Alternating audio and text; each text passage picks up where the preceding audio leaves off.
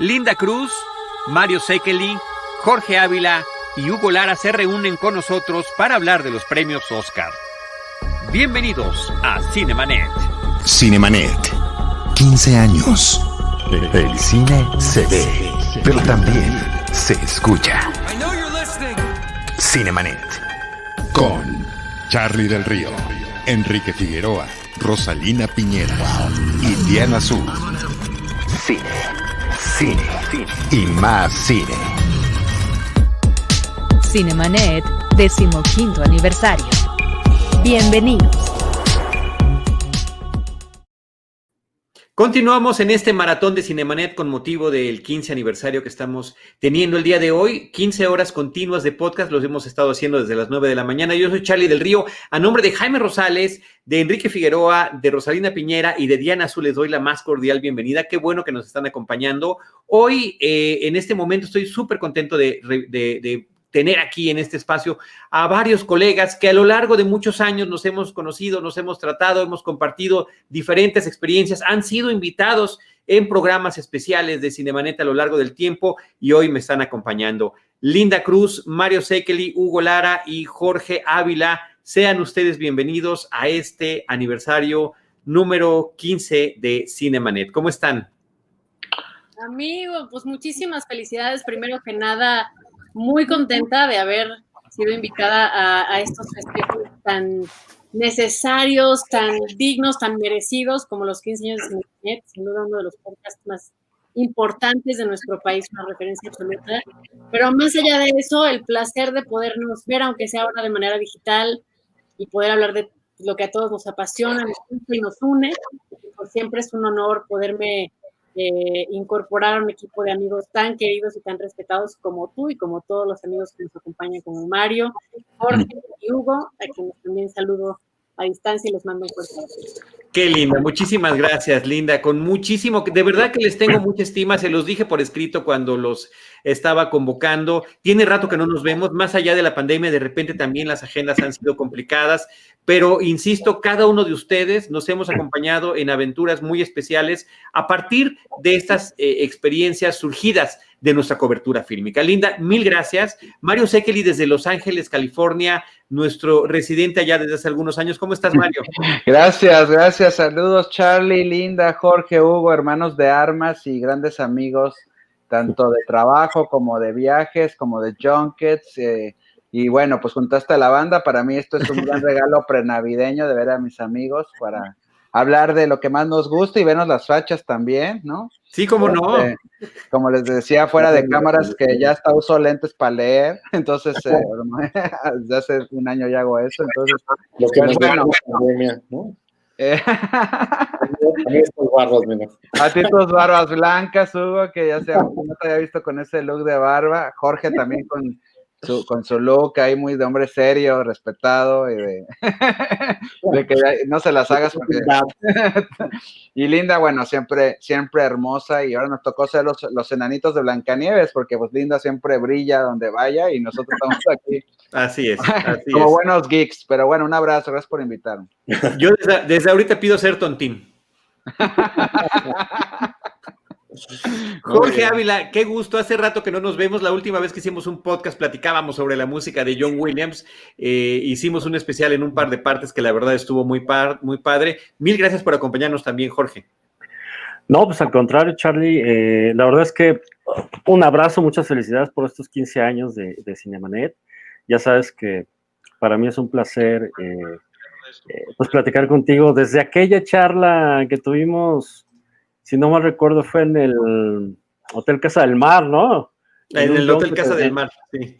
En un, este, durante una cobertura que hicimos y fue una plática así de, empezamos en la noche, acabamos en la madrugada y, y pues desde entonces tenemos una, una muy bonita amistad y pues, ¿qué te puedo decir, no? De, de, de Mario, de Hugo y de Linda, ¿no? Que con todos en algún momento también, eh, pues compartimos viajes, anécdotas, ¿no? Experiencias. Pero pues un placer estar por aquí. Muchas gracias por la invitación. Gracias. Y finalmente, Hugo Lara, que eh, qué bueno que no te vestiste de rojo porque ya en diciembre y con esas barbas sí te podríamos confundir. Hugo, qué gusto, qué gusto que estés aquí sí con le pedíamos nosotros. regalo. Sí, Sí, sí. pues muchas gracias eh, también, Carlos, muchas felicidades. Gracias por la invitación y muchas felicidades eh, de todo corazón por este quinto aniversario de CinemaNet, que es un espacio fundamental para los cinéfilos y a todos los que nos gusta y nos interesa el cine. Y también pues un gran saludo a los compañeros, amigos que están aquí, a Linda, a Mario, Jorge, que me da mucho gusto verlos eh, en este año tan peculiar. Bueno, ya es un privilegio poder verlos, eh, aunque sea a través de esta plataforma, ¿no? Así es. Eh, y yo se los dije cuando les escribí, puse un tema, por poner un tema necesitábamos un simple pretexto. Bueno, no lo necesitábamos, pero para formalizar un programa dije, bueno, pues necesitamos un pretexto por ahí. El tema fue los Oscars. Eh, han cambiado muchas cosas eh, en, en, estos últimos tiempos. Nuestro experto residente en ese tema, sin duda, es Mario. Mario, si quieres brevemente, danos unos antecedentes de los últimos cambios y, y después podemos cambiar también de tema y platicar de cualquier otra cosa. Lo importante era reunirnos. Tenemos, ya se puede decir, decir, una veteranía en la cobertura fílmica eh, que, que, nos respalda y decía yo esta suma de experiencias en conjunto que hemos tenido. Arráncate, Mario. Bueno, pues me arranco. Miren, este, voy a empezar con el fascículo 1 de aquí del de los Oscars, ¿no? con el 2, con el 3. ¿no? Eres capaz, lo peor es que eres capaz. Exacto, ese es el problema, que sí soy capaz. Bueno, pues ahí les va. Eh, no, bueno, pues básicamente yo creo que tomando como pretexto como es el tema, y es algo que todos estamos en lo mismo, pues obviamente muchos de los que estamos aquí, eh, bueno, de hecho, podría asegurar que los que estamos aquí, en algún momento, ya seamos ahora fans o no del premio de la Academia del Oscar, pero pues sí, cuando éramos niños y éramos cinéfilos eh, o adolescentes, pues siempre era un momento cual Navidad. ¿Por qué? Porque todo el mundo está hablando de películas. Yo siempre he dicho eso. Aunque te puede gustar o no la academia, puede estar a favor o no, pero ¿qué tipo de profesión tiene un día dedicado a que todo el mundo esté hablando de ese tema, no? Y creo que el Oscar de la academia da ello. Eh, a lo largo de los años hemos estado viendo una evolución eh, y sin andar mucho, eh, y, lo hemos padecido y vivido, de cómo la academia ha tratado de engancharse con las nuevas audiencias y esto ha sido de diferentes maneras, desde el formato del programa que no quieren que dure más de tres horas, hasta el tipo de invitados que entregan los premios, hasta darle relevancia más a las películas de lengua extranjera porque representan otras culturas, hasta años en donde, eso fue uno de los Oscars que me tocó cubrir, en donde los afroamericanos se llevaron muchos de los premios, como fue el año que Halle Berry y Denzel Washington se llevaron su Oscar, hasta el año del cine independiente. Siempre ha habido una evolución forzada o no forzada, inspirada o a veces este, obligada por ratings y demás, en donde llegamos incluso al año donde no hubo un host, ¿no? En donde finalmente eran muchos hosts y demás, eso fue lo que, lo que pasó en el, en, el último año. Y, este, y ahora pues llegamos a esta situación extrema de, de, la pandemia, en donde pues llevamos un año en donde los Grammys y los Emmys y los Tonys y demás se han dado de manera remota y donde la academia, que siempre es la, la más rezongona de estos premios en, en, hacer cambios, dice, no, nosotros seguimos, digo, esta semana lo volvieron a decir, en abril van a suceder en vez de en febrero, ya habían hecho ese cambio desde hace varios meses para como empujar el premio lo más que se pueda para que todavía suene a 2020 o a lo mejor del 2020, porque yo creo que ya después de junio ya dices, bueno, ¿para qué andas premiando el 2020 si ya estamos en, en la mitad del año, ¿no? Y finalmente creo que, que Hollywood aquí donde me toca vivir, pues está ahorita todavía con la ilusión de que sí se lleven esos premios en vivo, pero con la facultad de que las películas pues no se están pudiendo ver en general en los cines y menos curiosamente en Los Ángeles. En Los Ángeles en marzo, abril cerraron los cines y ya no se han vuelto a abrir. O sea, nosotros no hemos visto, yo no he visto Tenet todavía, para hacerte, ni tampoco he visto, bueno, me tocó ver la del padrino por una situación que Charlie y yo vivimos en un especial que hicimos hace, esta semana, pero no la voy a poder ver en los cines. Este, y, y, las películas de Netflix que han dado dos o tres semanas, incluso favoritas al Oscar, como ya hablaremos, Mank, etcétera, pues no las veré jamás en el cine, tal vez, porque nada ha abierto aquí. De hecho, para mí ha sido un poco curioso y un poco envidioso, hay que decirlo, que ustedes en México, más o menos, si quieren y se las arreglan y quisieran, podrían ir al cine. Acá está cerrado todo. Y para acabar mi comentario, pues sí va a ser muy interesante que, ahí está la película del panel que tuvimos este panel en la semana, ya metimos el comercialazo, pero bueno, es, es, estamos en el aniversario de Cinemanet y gracias por eso Charlie pudo ser también el conductor de este de esta plática que tuvimos en la semana también con nuestro colega y amigo Oscar Uriel, eh, para cine, para, y un poco también auspiciado por Cine Premier, y bueno, el asunto es que esta película que va a tener cuatro días de estreno este fin de semana y después ya va a estar en formatos digitales, pues para los angelinos o los californianos, pues nada más va a tener cabida en la parte digital. Y podemos suponer que en la siguiente entrega del premio Oscar, pues casi que todos los votantes van a ver la mayoría de las películas, si no es que todas, así, en un streaming, en una, como ya lo hemos estado haciendo todos aquí, haciendo para organizarnos para entrevistar a talento de las películas, nos mandan un link, vemos la película, obviamente está súper candadeado, a veces ponen hasta nuestro nombre cruzando la pantalla y, este, y, y, van a poder votar los miembros de la academia, ¿no? Y al final de cuentas, pues se va a llegar un premio, una entrega de premio Oscar, donde también hay favoritas y donde, ya acabando mi comentario, pues es también va a ser un año muy, muy particular porque el año, cada año en el Oscar, los que vivimos aquí en Estados Unidos, sobre todo en Los Ángeles, sabemos que enero y febrero, rumbo al Oscar, casi es el basurero de las peores películas del año, que no encontraron un lugar en el año y se estrenaban ahí, ¿no? Ha ido cambiando un poco, algunos estudios se han visto vivos y ponen alguna película buena por aquí, por allá, pero en general siempre son las peores películas. Ahora vamos a estar arrancando un año en donde a lo mejor por abril o mayo vamos a estar viendo lo mejor en pantallas grandes del 2020 y además de nuevo material del 2021 y va a ser una cruzadera increíble. Eso sí, nos vamos en temas convencionales. El otro tema que seguramente vamos a hablar después es con los anuncios de los nuevos estudios muchas películas, pues ya las vamos a ver, poder visto incluso en nuestros sistemas de Netflix o Disney Plus y demás. Eso es como un poco del contexto. Que, además la última etapa del año siempre era cuando los estudios preferían estrenar las películas oscariables y ese, ese final del año nunca llegó, eh, ni, ni siquiera llegamos a la mitad. Linda.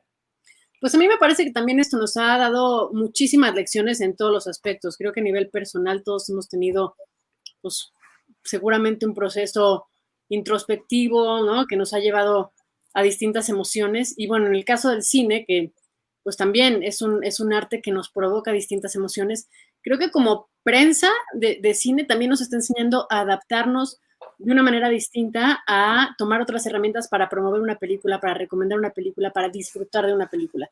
Nada va a suplir la experiencia de ir a una sala, de poder ver una película en pantalla grande, eh, completamente oscuras, con todas las circunstancias que esto conlleva, porque finalmente, aunque las veamos en, plataformas digitales, siempre tienes la opción de hacer una pausa para cualquier cosa, estás siendo interrumpido constantemente, eh, no sé, son experiencias diferentes, pero de alguna manera creo que quien se adapte más rápido a las nuevas circunstancias y serán eh, periodos de prueba y error, creo que va a ser el que vaya a marcar la pauta. En este caso, bueno, como bien decía Mario, el anuncio que acaba de hacer Warner de estrenar simultáneamente sus películas en 2021 en plataformas digitales y en salas, también al consumidor le da una oportunidad muy interesante de decidir en qué circunstancias quieres ver una película, ¿no?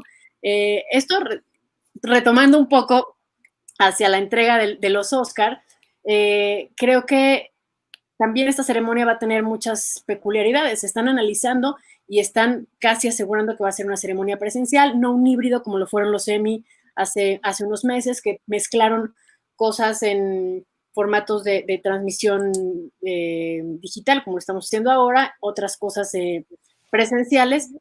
Y la academia hasta ahora está apostando por hacerlo presencial, lo cual significa recortar pues un 60-70% la concurrencia a la ceremonia, lo cual también debe ser una decisión súper compleja, ¿no? De decir quién va y quién no, a quién se invita y a quién no. Deberá de haber un consenso de quién quiere ir y quién no, pero la manera en la cual incluso todas las ceremonias y todas las premiaciones cuentan con un staff de, de personas que toman los asientos en una sala de quienes van a recibir un premio para que si de repente una cámara toma al público no se vea vacío. ¿No? Entonces ahí hay unos comodines que de repente, si se paran Angelina Jolie, pum, van y se sientan ahí, para que se vea que está ocupado el lugar. Ahora, ¿cómo va a pasar? Eh, si uno, si bien Mario, eh, yo sí he tenido la experiencia de ir al cine poco, eh, básicamente a funciones de prensa muy contadas. Me acuerdo la primera función de prensa a la que fui dentro de la pandemia fue a ver justamente Tenet, y yo iba muy emocionada por decir, por fin, una pausa para estar sola en un cine y ver una película y entregarme a la historia, ¿no? Y, y ver a mis compañeros. Y salí súper triste, salí bien deprimida de decir, nos vemos de lejos, nos vemos de aquí para arriba, no podemos hacer ningún comentario porque todo el mundo está distante y con, con muchas reservas, ¿no? O sea, como que fue depresión post-screening, ¿no? De, de, decir, no, yo no quiero, o sea, sí vine a ver una película sola y me gusta ver el cine sola también porque también no me dejarán mentir, pero uno se acostumbra a que no te estén hablando, que no te estén comentando, que no te estén masticando las palomitas, que no. Ya uno se vuelve mañoso, la verdad, o yo, pues, pero este, y siempre una de las cosas también más placenteras es poder comentar una película después de verla, ¿no? Intercambiar puntos de vista. Y el no poder hacer eso, y el ver a tus amigos de lejos y nomás verlos de aquí para acá, no sé, no sé si prefiero realmente ver eso en, en mi casa, lo cual, si distribuidoras como la que acabo de mencionar ya están dando la opción para el año que entra, es interesante en una temporada, en una, en una ceremonia tan importante como los Oscars, ¿cómo van a ser? O sea, incluso el lobbying y la, la, toda la campaña para posicionar una película para la contienda es muy larga y requiere de millones de dólares y de una, un músculo de, de relaciones públicas realmente muy fuerte. Sí, no les quito mérito para nada a las películas nominadas ni a las ganadoras, pero también detrás de eso hay un trabajo muy grande. ¿Y qué va a pasar ahora? ¿no? ¿Qué tan genuino va a ser entonces el reconocimiento a una película? ¿Cómo se va a ver un teatro al 30% de su ocupación? Eh, no lo sé, pero sin duda tienen una, pues una, un, reto muy grande en que si de por sí ya las ceremonias anteriores eran largas y aburridas, en un contexto así, se tienen que reinventar de alguna manera. Yo, pienso que tú sí, tienes siempre al, al, al, al, host que está haciendo chistecitos y hay, hay, guiones con jiribilla y demás, pero es lo que es, es una, es una entrega de premios, se tienen que presentar películas, se tiene que dar un ganador. ¿Eso cómo lo cambias? ¿Eso cómo lo reinventas? ¿Eso cómo lo, lo regeneras? No sé, a lo mejor el tema de los musicales, ahí puede haber una oportunidad interesante para poderlo eh, modificar. Los tributos creo que también pueden tener otro momento importante. Yo creo que ahí está la clave en la reinvención de una ceremonia así en los tributos, en los musicales eh, y, en los in memoriam, que también, pues digo, este año va a estar, cada año Híjoles, qué barbaridad, sí. Este año particularmente también está fuerte. Entonces, tenemos en, la, en las manos oportunidades muy interesantes para todos, para todas las industrias. Y pues vamos a ver cómo se acomodan las cosas. A mí me da mucha curiosidad, pero también sé que va a ser una ceremonia que va a tener cierta nostalgia y cierta tristeza porque yo sí creo que vamos a regresar a la normalidad. Esto de la nueva normalidad mm, es una nueva normalidad temporal, quiero pensar, ¿no? Algunas cosas se quedarán, como por ejemplo el poder trabajar en casa, las empresas que no confiaban mucho en el home office, que muchas de ellas ya demostraron que hay mayor eficiencia incluso en eso. Em, y creo que hay cosas que sí se deben de adaptar y se deben de quedar, pero también confío en que vamos a volver a salir, nos vamos a volver a abrazar, vamos a volver a ir al cine juntos, vamos a volver a comentar las películas, no sé. Sé que eso va a ocurrir eventualmente, con algunas modificaciones, pero sí creo que en términos de producción de temporadas de premios, sí hay cosas que deben de tomarse muy, muy en serio, muy, muy en cuenta, porque sí creo que es una oportunidad que con el pretexto de la pandemia, que bueno, no es un pretexto evidentemente, pero eh, nos está orillando a realmente buscar alternativas que creo que pueden ser muy benéficas para la industria. Eh, está muy interesante todo lo que estás comentando, Linda. Me quedo también con esa parte que me impactó de tu relato de haber ido a ver Tenet. Yo ni siquiera me atreví, yo dije, de plano me quedo, o sea, qué necesidad de, de, exponerme, me preocupó mucho y bueno, al final de cuentas sí ya regresé al cine. La primera película que vi, que vi fue Nuevo Orden.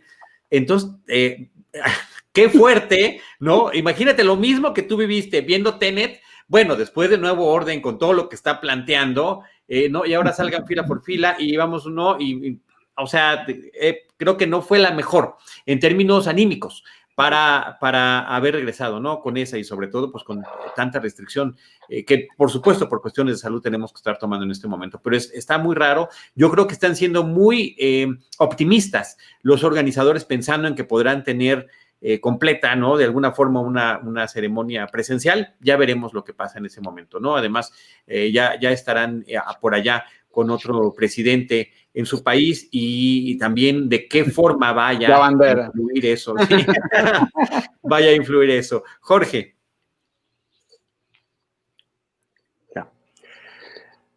Pues mira, creo que en realidad creo que ya han dicho casi todo Mario y, Linda. Eh, yo espero, yo coincido con Linda, yo, esto de la nueva normalidad es, tiene que cambiar. Yo, yo también estoy seguro que en algún momento vamos a regresar a, pues, a lo que era lo más parecido a la vida que teníamos antes de febrero, marzo, ¿no? Em, yo no he ido al cine desde hace nueve meses. Además, también pues, por la pandemia, eso es, estoy, eh, cambié, digamos, temporalmente la residencia. Esto, estoy más tiempo por acá, por Hidalgo, que, allá en la Ciudad de México. Y, nada, en, realidad me ha servido como para redescubrir muchas películas, ¿no? Aquí en casa y los sistemas de streaming, etcétera he redescubierto muchas cosas, ¿no? De, del cine que tanto amamos todos. Eh, pero bueno, hablando propiamente del Oscar, yo sí creo, espero, ¿no? Que, que sí se les pueda hacer y sea, eh, pues en vivo, ¿no? Sí se verá raro, seguramente, como lo decía Linda, el, el ver el, pues el teatro Kodak, eh, no sé, a un 30% de su capacidad, prácticamente, este, pues yo creo que con los puros nominados, sin acompañantes, no lo sé. Em, se atrasó dos meses, ya para finales de abril, pues bueno, ya estará la temporada más bien de calor, entonces en teoría, pues lo de la pandemia tendría que, bajar, además, pues bueno, ya aparentemente, pues por ahí vienen ya las primeras vacunas, entonces, sí, esto nos ha cambiado eh, y obviamente pues ha impactado a la industria del cine, a, eh, a la academia la, ha eh, obligado a hacer pues también estos, estos ajustes, ¿no? Incluso pues ahora muchos, eh, para este año, ¿no? Se cambiaron varias de las reglas eh, para las nominaciones, ¿no? ahora ya se van a poder, por ejemplo, los servicios de streaming, pues van a tener más chance, ¿no? Más presencia de poder, este, nominar a sus películas y de que éstas puedan este, obtener la nominación. Em, pero insisto, ah, eh, hablaba Linda de la de cómo se iba a transformar la ceremonia. Digo, los últimos años, eh, pues ha venido a la baja en cuanto a la, cantidad de, audiencia ¿no? que ha tenido y han inventado muchas cosas, que si con host, que si sin host. Eh, creo que yo en verdad estoy esperando esta próxima que viene porque creo que va a ser única, ¿no? Creo que va a ser la única digo, estamos viviendo un momento histórico en todos aspectos, en todo el mundo. Entonces, la entrega, esta próxima entrega del Oscar, yo, pues va a estar, va a estar interesante, ¿no? O sea, ver, ver, ver cómo se maneja justamente por esta situación de la pandemia. Y quién sabe más hacia adelante, ¿no? Hacia el 2022 y en adelante, qué, qué vayan a hacer. Claro, dependerá mucho de la situación en la que estemos viviendo en el mundo. Yo espero que ya parece entonces ya se haya ido el, famoso bicho, ¿no? Pero vaya, eh, la ceremonia va a seguir existiendo, el, el Oscar con todos sus asegúnes, y como lo hemos platicado muchas veces, eh, pues sigue siendo la ceremonia de, cine, ¿no? Em, incluso esta última, la de, la de febrero, la de este año, ¿no? que es la primera vez que ganó una película extranjera eh, el Oscar a Mejor Película, una, película en habla no, inglesa, pues. Eh, te habla de esos cambios que ya se venían dando, ¿no? Ya, se venía, la, academia se ha vuelto más inclusiva, em, han premiado a, talento de otras nacionalidades, y ahí, pues obviamente destaca en los últimos años lo que hicieron nuestros, nuestros queridos este, tres amigos, ¿no? Iñárritu, Cuarón y, y Del Toro, ¿no? Que ganaron cinco veces en seis años, si no mal recuerdo. Eh, ahora ya esta apertura, eh, pues digamos, se coronó con el, con el la premiación de, ahorita se me fue el nombre de la película, por ejemplo. Exactamente. Entonces, de Parásitos. Entonces, eh, vamos a seguir viendo ese cambio, ya, ya para, para concluir el comentario, vamos a seguir viendo ese cambio. Esta ceremonia que viene en abril, pues va a ser especial, ¿no? Como ha sido todas las ceremonias o los deportes, incluso ahí en Estados Unidos, este, todo ha sido especial, ¿no? Están temporadas de fútbol americano sin gente, o sea, estamos viviendo cosas que yo espero en verdad que no se, se vuelvan a repetir. Yo, yo extraño ver a la gente, extraño ir a las funciones de prensa, extraño verlos a ustedes, ¿no? poder compartir, poder este, abrazarlos. Eh, y vayan, insisto, creo que la ceremonia va a continuar. Lo que pase este año con el siguiente, no sé, creo que va a ser muy distinto porque obviamente este, este que viene será de circunstancias muy especiales. Pero vaya, yo confío en que, primero que este, que regresemos de alguna forma a la, mayor normalidad posible. Y pues la academia va a seguir siendo, la academia yo creo que vamos a seguir viendo más adelante, este, que siguen ganando otras, otras este, películas de otras nacionalidades. Creo que todavía tiene una tarea por ahí la academia en cuanto a la premiación y nominación de, actores y de talento de otras razas, ¿no? Ahora sí que de otros colores y sabores. Pero ahí va. Creo, creo que está habiendo un cambio. ¿Qué tanto le impactará o no en, en, audiencia y en todo lo que significa? Pues no lo sabemos, ¿no? Y, creo que esta próxima que viene, pues no puede ser un referente justo por lo especial que es. Pero vaya, a final de cuentas el Oscar pues, seguirá siendo el Oscar, ¿no? Eh, Hugo, eh, Lara, fíjate que en tu caso quisiera hablar de diferentes cosas porque de, los que estamos aquí en el quehacer fílmico tú has hecho de todo. Investigación, promoción, cobertura, realización. Eh, ¿Cómo estás viendo además todo esto desde, desde estos distintos puntos de vista que estás, que estás teniendo y ahora también en tu, en tu faceta de, de la producción, ¿no? O sea, ¿qué va a pasar ahorita? ¿Cómo ves tú? Eh, cambiemos un poquito de tema, ¿no? Lo que pase con el cine mexicano. Ya vimos una ceremonia del Ariel que eh, fue exclusivamente virtual, con cámaras, con los que pueden o pudieron en, aquel momento eh, haber recibido el premio, con buena o mala conexión, una película que fue premiada, pues, y además muy vista, gracias a que finalmente fue exhibida a través de una plataforma como lo es Netflix. ¿Cómo ves toda la situación, Hugo? bueno, primero que nada una aclaración, porque cuando Carlos me dijo que era un programa con ustedes, Linda, Mario, Jorge, sobre los Oscars, dije, no, hombre, pues yo, yo no sé de, del tema como ellos, ¿verdad? Me va a poner en evidencia, ¿no? Pero bueno, eh, de esto que comentas, eh, Carlos, creo que sí es como muy, eh, muy extraño, ¿no? Lo que el efecto del virus va a tener en los próximos, yo creo que en los próximos dos años todavía, porque falta ver cuál es el escenario eh, una vez que entren las vacunas, ¿no? Eh, que se supone que esto ya está en puerta, pero realmente no sabemos qué va a pasar, ¿no?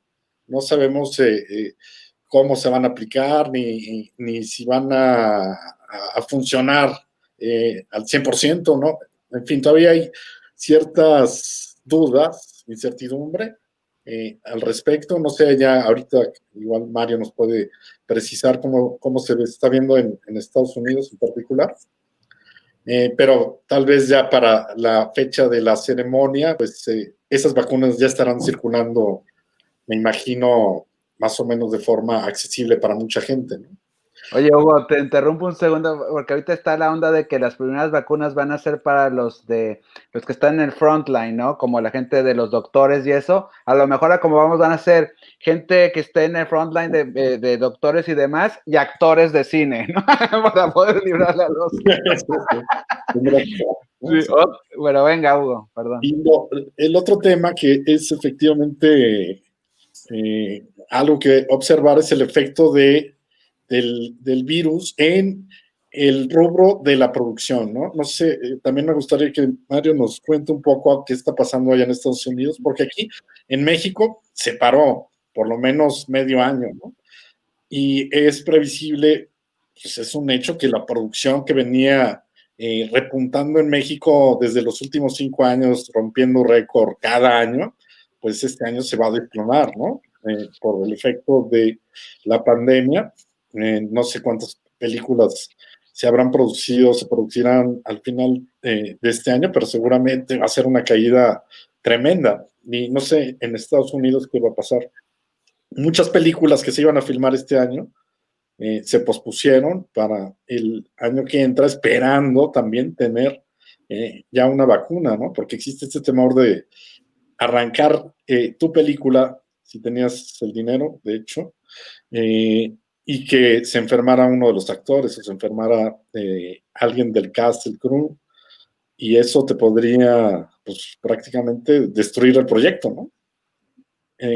y entonces ese efecto en la merma de la producción va a pasarse al año que sigue, ¿no? Es decir, en las ceremonias que va a haber en todo el mundo va a haber muy poca producción que premiar y hasta el otro, ya en el escenario de las vacunas, o sea, hasta 2022 podremos empezar a ver una recuperación en términos de la producción, ¿no? Y también de la confianza. Si es que entran ya todo el año que entran las vacunas, se aplican y recuperar la confianza eh, para que la gente regrese a las actividades donde se necesita trabajar de forma colectiva, ¿no? Como el set. En el set a fuerza necesitas hacer, eh, necesitas gente que esté cerca. De hecho, filmamos un cortometraje apenas hace un mes y, queríamos hacerlo con un crew muy reducido y al final éramos 25 en un, en un departamento, ¿no? Era una locura y eran, o sea, los necesarios, ¿no? y, pues hay mucho nerviosismo por lo mismo en el ámbito de la eh, producción, ¿no?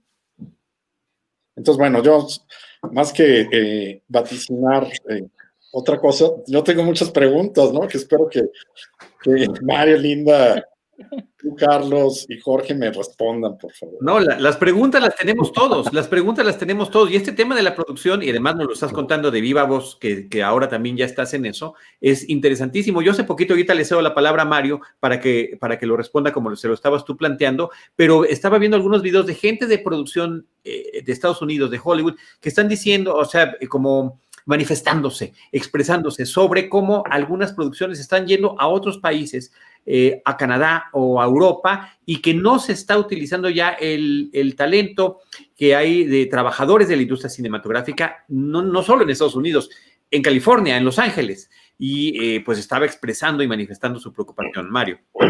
Sí, este, una cosa que estaba como corolario antes de, responder esa, esa, pregunta que pone muy bien en la mesa Hugo y tú, Charlie.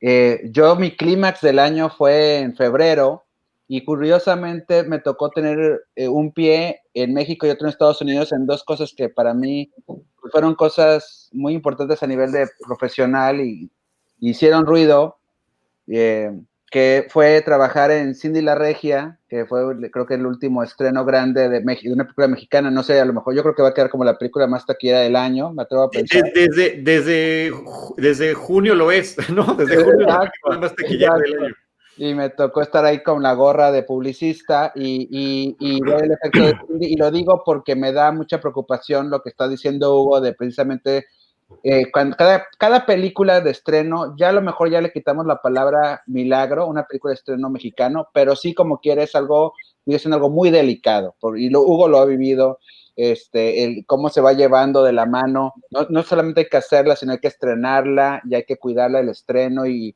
hacer el nocturne, como dicen aquí en Estados Unidos, que la gente vaya y cuidarla y apapacharla, ¿no? Y ahora con todo esto, pues, como bien dice Hugo, pues muchas películas que se debían de hacer este año no se, no se han hecho y demás, ¿no? Y el otro pie fue precisamente porque estuve en entrega del Oscar y para mí ya parece que fue hace cinco años que fui a esta entrega y estaba ahí Elton John y estaba ahí Spike Lee con, con su martini o brindis que llevó ahí a, no era Martini, pero era una copa de alcohol que estaba tomando ahí enfrente de la sala de prensa. Y eso parece ya algo a long time ago, ¿no? Ahora sí que en la Galaxy Far Away, porque ya este, haciendo honor al póster que tiene atrás Jorge de Star Wars, pues sí, la verdad es que ya, ya pasó. Y hablando ya del comportamiento, fíjate, ha habido varias cosas que te podría narrar en las últimas tres semanas como ejemplos rápidos. Uno, la, ahora sí que la parte casera y machando con lo que dice Hugo de su corto, tengo una muy buena amiga, eh, Gaby Paciel, México-Cubana, que le ha ayudado a veces un poco en producción en sus cortometrajes. Y este año me invitó, a, bueno, desde el inicio a participar en lo que yo pudiera y yo, la neta, sí dije, la verdad es que no quiero salir, no me quiero exponer porque enfermarse y enfermarse en Estados Unidos es muy caro enfermarse en esta, en esta y sobre todo en Los Ángeles. Entonces, y me acabó ofreciendo un puesto en la última semana que también le dije que no por lo mismo, pero era este nuevo puesto que se acaba de inventar, que eres el policía del set. O sea, tú eres el que está encargado de decirle a todo mundo, oye Charlie, ponte otra vez tú, aunque seas el director, te pones tu protector. Oye Linda, eres actriz, muy bien, estás enfrente de la cámara, pero ya ahorita ya de, de esta raya para acá la tienes que traer. Oigan, cada quien tiene que tener, o sea, tuvimos una plática de cómo iba a ponerlo, porque decías que voy a poner la mesa con el catering. No, es que el catering, ahí es donde todo el mundo se enferma, ¿no, Hugo? Entonces, hacer el lunchbox, no sé cómo lo hicieron ustedes, ¿no? De separar la comida. Sí, este, gran lunchbox, exactamente. Lunchbox cada quien y tenía que preguntarle desde días antes, tú que eres, y más como ya son los tiempos, y más aquí en California, eres vegetariano, eres vegano, eres carnívoro, eres qué este, la pizza, ¿no? Bla, bla, bla. Y cada quien ya sabía qué era lo que iba a, tener, dónde se tenía que sentar. Y también, este, pues iba a ser un set que era la cocina de la casa de donde vive Gaby. Y este, y ahí se reunieron, pues sí, es que no puedes juntar dos personas, giran, no fueron 25 como dice Hugo, pero sí fueron una decena de personas. Entonces sí es, es, es, es, algo muy complicado. Es un trabajo, como bien dice Hugo, que se hace en equipo. O sea, si hay, es, como decir, vamos a jugar béisbol, pero nada más este uno. No, pues entonces no se llama béisbol, se llama, le tiras la pelota a la pared, ¿no? O sea, no se llama béisbol. Entonces no se llama cine si no tienes un grupo de gente junto. Ya hablando del término de Hollywood, eh, se tardaron muchos meses, este, me atrevería a decir como unos tres o cuatro meses en sacar las primeras reglas de cómo iban a funcionar los rodajes cuando se regresara a filmar. Y lo que me ha tocado, por ejemplo, ahorita estar viendo en los talk shows, en que también los talk shows también cambiaron mucho aquí en Estados Unidos, porque cada, eh, por ejemplo, tienes a Stephen Colbert que desde su casa no ha salido en toda la pandemia. Y tienes a, a los otros dos, a Jimmy Fallon, Jimmy Kimmel, que sí van a un set, pero enfrente tienen a todo el mundo con la máscara y los que le aplauden y se ríen de los chistes son los camarógrafos, o sea, no, e, e, es el, maquillista, el sonidista, no hay nadie de público. Stephen Colbert que se queda en su casa hasta da ternura, la que se ríe su esposa, que está sentada en una silla enfrente de él también. Entonces dices, qué mundo estamos viviendo. Pero bueno, en estos. Qué, qué, buena esposa que sí se ríe de los chistes de su Ah, sí, claro, claro. esas mujeres que no se ríen de sus chistes, por favor. Ese es un buen ejemplo, exactamente, ¿no? Esas cosas ya, ya es una santa. Además, todas las noches, de lunes a viernes.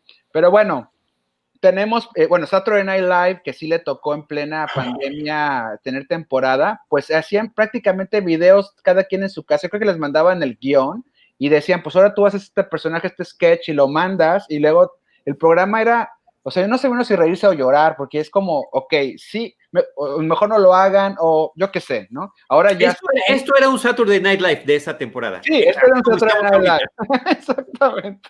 Entonces, Nada más que el nuestro animado. Exacto.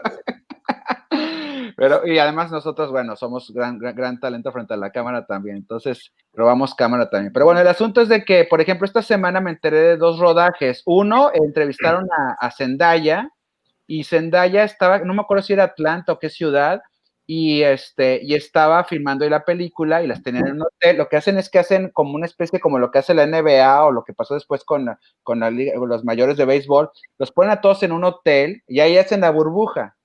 Entonces, sí. ahora hacer una película, es decir, mi amor, nos vemos en dos meses o en tres meses y te vas a una burbuja y si alguien se enferma, como pasó el caso muy sonado de Batman, la última Robert Pattinson, pues ahí van, ahora sí que los files para atrás y entonces hasta que, que chequen. Esto, también lo están haciendo aquí en México. Sí. Ahora para la serie esta de El Juego de las Llaves, están todos mm. combinados en un hotel por ejemplo, eh, eh, en esta experiencia de la burbuja que dices. En esta experiencia, la burbuja está, entonces ahí están estos policías como, como a mí me iba a tocar y además, si yo decía que sí a Gaby, no me iba a decir Gaby, ah, bueno, ahí te vienes y pues tú pones, no, tenía que tomar un curso.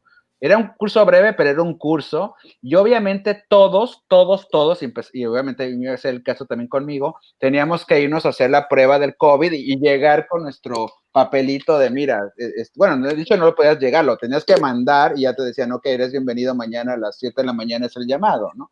Y este, eso, eso es, eso ya cambió la dinámica. Y por otro lado, para, para acabar, el ejemplo de Diego Luna, que lo entrevistaron, este, y está en Londres, este, filmando o grabando la, nueva serie de Star Wars eh, con su personaje de Rogue One, y también, este, pues está ahí confinado. Ahí le preguntaron que si iba a pasar la Navidad en México y dijo que sí, pero pues muchos otros se van a tener que quedar donde estaban trabajando, como ha pasado, tengo un amigo regiomontano que su hijo estudia eh, ahí por Seattle y, y, y, no fue a Thanksgiving porque si te ibas a Thanksgiving ya no puedes regresar a la universidad.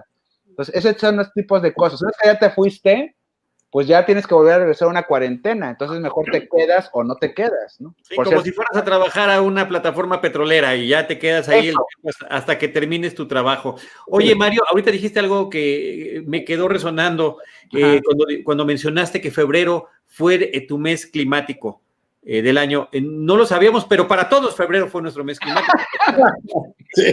Marzo es cuando nos empezaron a confinar, de enero pues veníamos con la cuesta de enero y recién salió de las fiestas. No, febrero, ¿qué mes fue el más climático para ustedes? Sin duda, febrero. No sé qué hice, ¿eh? no me acuerdo qué hice, pero fue mi mes climático. que, tenía, que tiene 28 días nada más. sí.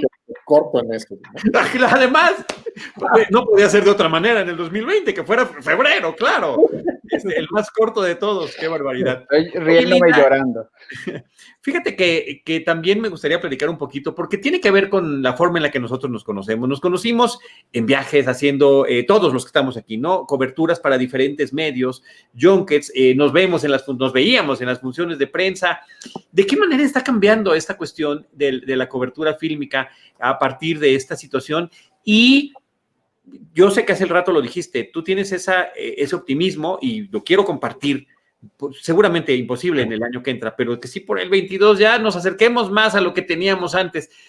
Pero también los estudios han de estar dando cuenta que, mira, es más fácil hacer el junket en línea, ya no tenemos que llevar a todas estas personas de, a tal o cual lugar, o visitas a los sets que también a todos nos tocaron en algún No les des ideas, man. No, no se las estoy dando ellos ya solitos, ya se las dieron. Ya sé. No, sí, Linda, vas. Perdón, es un ahorro de dinero brutal. Brutal, sí, claro.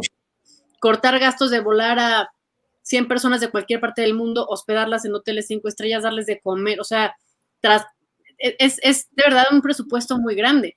Y ahora, con la crisis que se van o que se están enfrentando las productoras y las distribuidoras debido al cierre de, salas y todo lo que ya conocemos, pues iban a tener que ajustarse bastante. Ahora también es interesante, yo he tenido la oportunidad de hacer ya varios junkets virtuales, se tardaron un poco en animarse a empezar a hacer esto.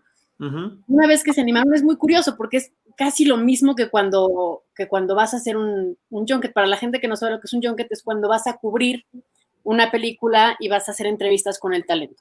Y el procedimiento es muy sencillo. Vas, ves la película, al día siguiente, generalmente, rentan todo un piso de un hotel y hay distintas habitaciones que están acondicionadas como sets, en donde ya hay un micrófono, ya hay camas establecidas, cámaras, cámaras establecidas. A ver cómo estuvo eso de las cámaras establecidas. A menos que fueras Harvey Weinstein. Pero. O Giuliani. O Giuliani, ¿no? Bueno, eso nomás es para fajarse Ay Dios, ya estamos, esto ya se volvió 3X, esta chat, ¿qué pasó? Y la mujer trajo el tema. Con qué poco te empiezas a, sonrojar, ¿eh? Estoy en rojo. ¿eh? Y mira que no, no, no sé, nunca viste ese programa que hicimos sobre Silvia Cristel, mi querido ah. Así es, así es, así es. Ah, Te lo perdiste. Claro, sí, lo va a buscar. pero el caso es que eh, se, renta esta, esta habitación y, vamos y hacemos estas entrevistas, pero primero hay un, hay un cuarto en donde hay comida, ahí esperas tu turno, etcétera. Ahora con la parte virtual es lo mismo. Te dan tu liga, ingresas y te mandan a un hospitality, que es como a una especie de cuarto de espera, en donde ves a todos los que están esperando su turno para que de repente les den acceso al, a la liga o al, Zoom o lo que sea, de en donde ya estás entrevistando al talento, empieza a correr tu tiempo, por chat te dicen ya se acabó tu tiempo, te despides y se acabó.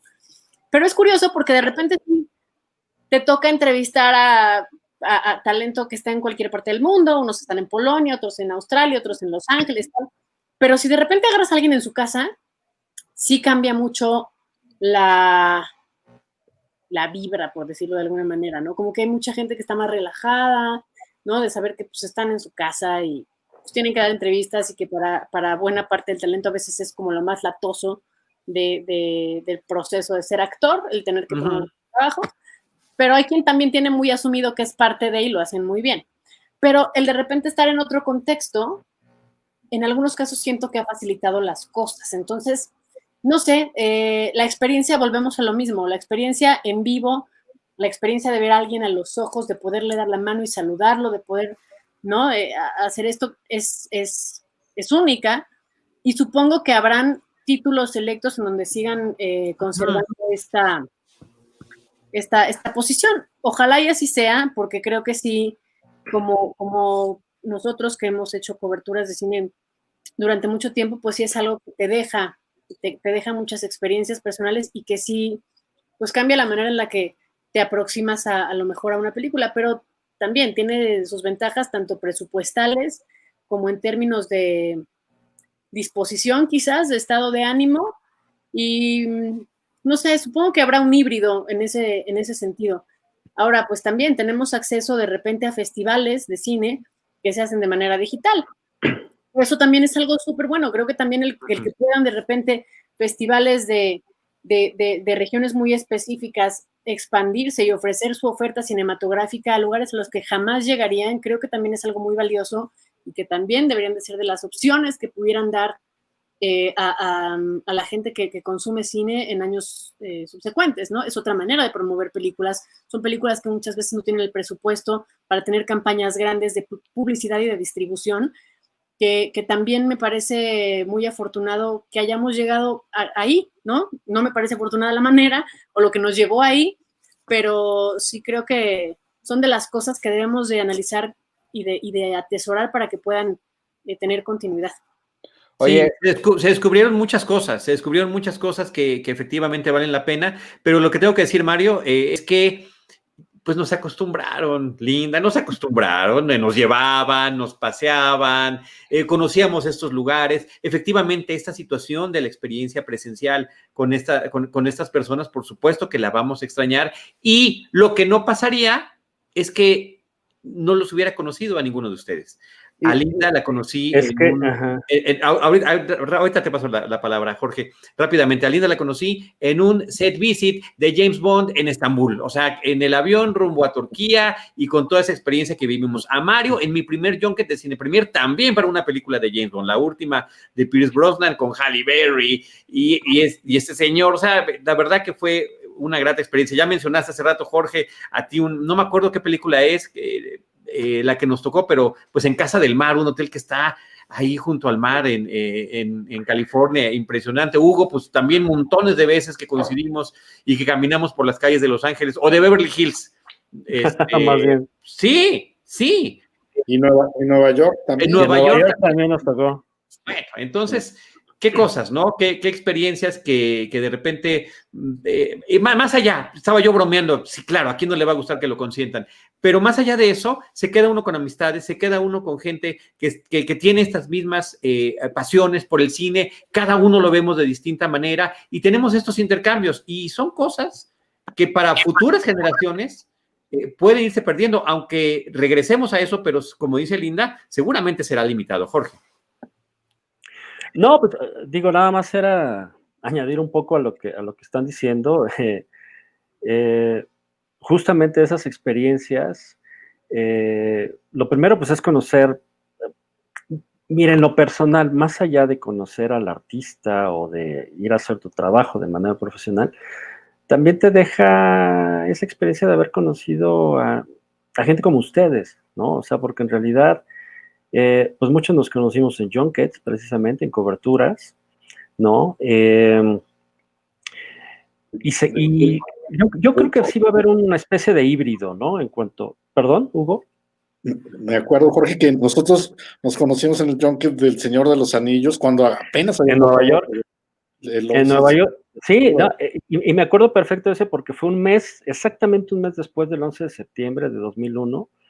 Eh, en octubre, más o menos por las mismas fechas, de ahí del 11, 12, por ahí, este, estábamos justo en, Nueva York haciendo entrevistas con Vigo Mortensen y, y este, Liv Tyler y, no recuerdo quién más estaba, el Aya Wood, creo, cuando apenas, ajá, cuando apenas iban a salir las películas. Entonces, pero fíjate que lo, lo, que comenta Charlie y Linda es, eh, te digo, independientemente de las experiencias de pues vaya, de, conocer a estos pues, personajes famosos, ¿no? Muchos, la verdad es que muchos de nosotros también conocimos a gente que admiramos, ¿no? Y, es muy padre que tengas la oportunidad de, entrevistarlos o de conocerlos o de entablar una plática breve con ellos. Pero lo que más me queda de todas esas experiencias, pues ha sido conocerlos a ustedes, ¿no? Eh, y a muchas otras personas, porque incluso, y creo que a los cinco que estamos aquí nos ha pasado que eh, esa experiencia de, de, estar en vivo, independientemente de nosotros, pero también conocemos, y digo yo, en mi caso, pues también tengo amistad todavía con algunos, em, pues periodistas de otros países, ¿no? Es, es, esa oportunidad es estar intercambiando ideas, impresiones de una película, este, de un actor, oye, ¿cómo te fue? Cómo los trató, este, todas esas cosas que pasan, digamos, en el detrás de cámaras cuando se hace una cobertura eh, de cine, pues son las cosas con las que te quedas, ¿no? Porque conoces, insisto, haces hasta amistades con, con, personas de otros países y eso de, manera virtual pues es muy complicado que pase, ¿no? Yo, insisto, seguramente va a haber un híbrido, como dice bien Linda, yo creo que los grandes estrenos, así los grandes, grandes blockbusters, pues en algún momento regresarán a hacer estas eh, invitaciones de llevar gente físicamente, ¿no? A, una premiere o a una...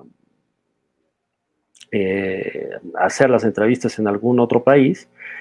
Y quizá otras películas que a lo mejor no tienen tanto presupuesto, pues eh, esta opción de hacerlo vía virtual, pues va a ser lo, que prevalezca, ¿no? Muy probablemente en los próximos años. Ojalá, ojalá y en algún momento pues llegáramos a este a coincidir todos, ¿no? Otra vez en algún en alguna cobertura, pero bueno, así lo veo. Así será. Eh, ya, ya se nos está acabando el tiempo prácticamente. Yo creo que Hugo es el que va a despedir este programa.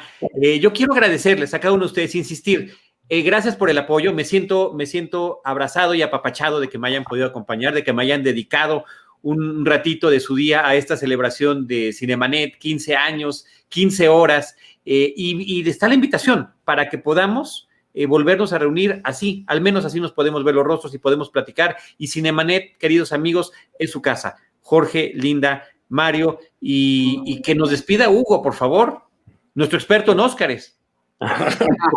no, no, yo, solo quería eh, agregar una cosa que dentro de todo lo difícil, complicado que ha sido eh, este año, ya vimos, ciertamente se mencionaban algunas cosas que han sido buenas, como el, eh, el trabajo en casa, ¿no? Como algunas otras cosas, pero yo me he encontrado con esta especie de experimentación que se ha hecho ahora en el teatro, ¿no? Mucha gente de teatro que empezó a, producir cosas, eh, primero como muy elementales, y ahora hay, hay unas producciones que están a medio camino entre el cine y el teatro, que me parece algo muy interesante que, que seguir y que pues puede ser como un género nuevo que, que va a surgir de esta, de esta pandemia, ¿no? Y de las cosas buenas que, que puede ser que eh, florezcan eh, más adelante. Pues como, como, pueden ver, yo me quiero sumar a eso, voy a hacer estando, por eso me puse este fondo. y si puedo hacer sonreír a mis amigos un instante, con eso me daré por bien servido. Oye, Charlie, ¿puedo decir una cosa rápida? Eh, hablando del futuro, eh, yo sí creo que las cosas van a cambiar. Eh, no sé, yo diría que es para bien, pero va a ser vamos a vivir otra manera, vamos a consumir Hollywood de una manera diferente. Coppola esta semana en entrevista nos decía que él cree que van a regresar a los grandes palacios de cine van a desaparecer más los cines más chiquitos de complejos y vamos a ir al cine a pagar a lo mejor un poquito más, pero para tener experiencia cinematográfica. Pero también eh, creo yo que, que estos, estos asuntos de las entrevistas eh, a larga distancia o virtuales, incluso al mismo Oscar, a lo mejor no va a haber cuarto de prensa. Y eso va a abrir nuevas posibilidades para los que no salían, que ahora van a poder cubrir desde sus redacciones o desde sus casas, como periodistas van a poder hacer una pregunta a Tom Hanks y gane el Oscar por fin este año, ¿no? En pijama, en pijama. En, pijama lo van a poder hacer. Y por otro lado, a lo mejor gente como yo, que estoy como corresponsal, a lo mejor pues yo en ese momento ya no es necesario que esté aquí porque todos vamos a hacer vía virtual, ¿no? Entonces sí, hay, hay, hay, unos cambios que van a venir y también los streamings están aprovechando la oportunidad para decir, cuando regresemos tienen que ser las reglas diferentes. Y para acabar, y el caso fue esta semana con Warner, los estudios están diciendo, ya no se vale que la mitad del boleto se lo quede el exhibidor cuando ellos no hicieron nada. Entonces, va, con, su brazo, los que puedan como Warner, como Disney, que tengan sus plataformas streaming, van a, van a presionar para que esas ventanas sean diferentes y entonces eso va a hacer que la manera de consumir el cine sea diferente y por lo tanto esa realidad que teníamos antes de marzo, yo sí creo que va a cambiar. ¿Será para bien, para mal? No lo sé, pero va a cambiar. Gracias, Mario. Linda, muchísimas gracias. Gracias a ti, gracias amigos. Qué gusto verlos, qué gusto conversar este ratito con ustedes. Siempre es delicioso poder escucharlos y poder intercambiar eh, opiniones y puntos de vista y estoy segura que lo, haremos más seguido porque lo amerita y tenemos que encontrar estos momentos que, nos dan tanta alegría también. Gracias, Linda, padrísimo. Jorge. Pues nada, Charlie, un abrazo, felicidades a todo el equipo de Cinemanet, a ti principalmente por la amistad, ¿no? Y por los 15 años del programa. Y podríamos estar horas hablando. Ojalá y se repita pronto. Invita, invítanos más, más seguido. este, pero nada, muchas felicidades, muchas gracias por, la invitación. Hugo Lara, muchas gracias, Jorge. Hugo. gracias, Carlos. Un abrazo a ti, felicidades a todos y un abrazo a todos los amigos. Y qué gusto verlos por aquí. Muchas gracias. Gracias a los que nos hayan acompañado. Continuamos con las 15 horas de Cinemanet y nosotros los esperamos en nuestro próximo episodio con cine, cine y más cine. Esto fue Cinemanet, decimoquinto aniversario. Con Charlie del Río, Enrique Figueroa, Rosalina Piñera y Diana Azul. Cine, cine, cine y más cine. Cinemanet, 15 años. Los créditos ya están corriendo. Cinemanet se despide por el momento. Vive cine en Cinemanet.